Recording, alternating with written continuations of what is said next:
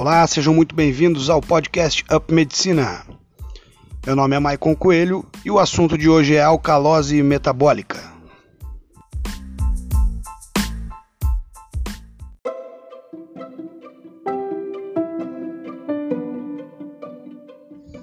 Falaremos um pouco sobre a definição, os sinais e sintomas, as causas, o diagnóstico, os meios auxiliares a esse diagnóstico e o tratamento da alcalose metabólica.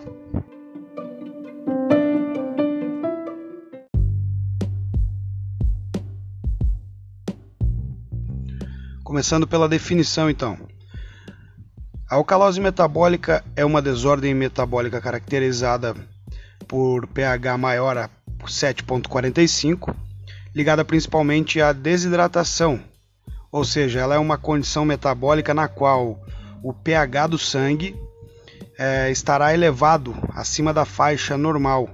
Geralmente é resultado de uma concentração diminuída do íon hidrogênio, é, levando a concentrações aí aumentadas de bicarbonato. Pode ser alternativamente uma, é, um resultado direto da, das concentrações elevadas de bicarbonato também. Essa desordem ela vai apresentar alguns sinais e sintomas como cefaleia, confusão, letargia, delírio, debilidade, mialgias, espasmos, arritmias, hipoventilação, é, o paciente vai ficar bradipneico é, pela retenção aí do CO2, né? Só para a gente entender então, essa retenção de CO2 que o corpo faz é a maneira que ele encontra de é, acidificar o organismo né, para combater essa, essa alcalose metabólica. Em outros episódios, sempre que a gente tratar aí de um distúrbio metabólico, quem vai taponar é, esse distúrbio é o, o, a respiração e vice-versa, né? Sempre que se tratar de um distúrbio da respiração, quem vai taponar é o metabolismo, ou seja, o rim. Além desses sintomas, podemos encontrar também uma hipopotassemia, né? É, uma hipocloremia, é, lembrando que o cloro baixo ele é sinal de desidratação, é, uma hipocalemia, tá? E a, e a, retenção de CO2, como eu falei, né? O CO2 tem um trânsito livre é, no sistema e nessa situação ele atravessa aí a barreira hematoencefálica é, e pode causar aí a, vai, vai causar uma vasodilatação que pode causar um edema cerebral. Então o edema cerebral também é um sintoma né, da alcalose metabólica. Então, como eu já havia falado anteriormente, a alcalose metabólica ela está diretamente ligada ou especialmente ligada aí à desidratação. Dessa maneira, as causas de uma alcalose metabólica serão é, as perdas renais, né? principalmente é, o uso de diuréticos, os diuréticos de asa ou tiazídicos, é, um hiperaldosteronismo também, né? É, lembrando lá que da, da, do, do, mecanismo renina, angiotensina, aldosterona, né? É, a aldosterona elevada vai causar retenção de sódio para tentar manter os fluidos corporais aí, né? E além disso vai secretar muito potássio, então ele troca os, é, retém sódio e secreta potássio. Por isso a hipopotassemia que eu já tinha falado anteriormente.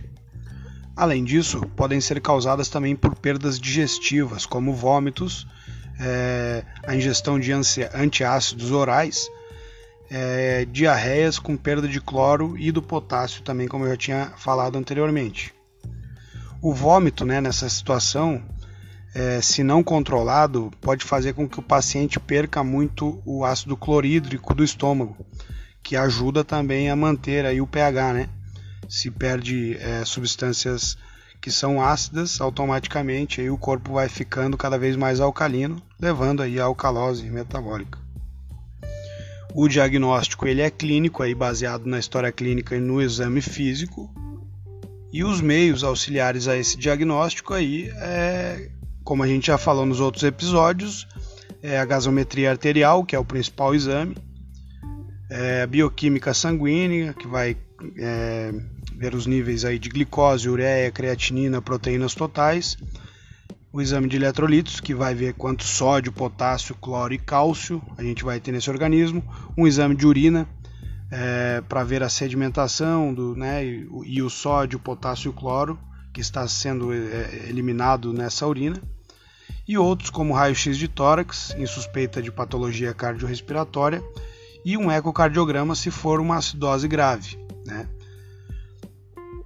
Já o tratamento aí a gente vai começar eliminando alguma causa subjacente, né? Por exemplo, é, se o paciente está vomitando muito, a gente vai administrar antieméticos, né? A gente precisa modificar ou suprimir os diuréticos também, se necessário. Logo depois, então, a gente vai é, iniciar a hidratação desse paciente, né? Usando o soro fisiológico com cloro para a reposição. É, isso na alcalose leve, depois a gente vai balancear os níveis de bicarbonato, fazendo uso aí da acetozolamina para eliminar esse bicarbonato. No caso aí de pacientes refratários, a gente vai necessitar da diálise ou necessita fazer administração de HCl ou ácido clorídrico, né? É, intravenoso de forma bem lenta. É, sobre a alcalose metabólica era isso por hoje. É, espero que seja de ajuda para alguém e um forte abraço a todos.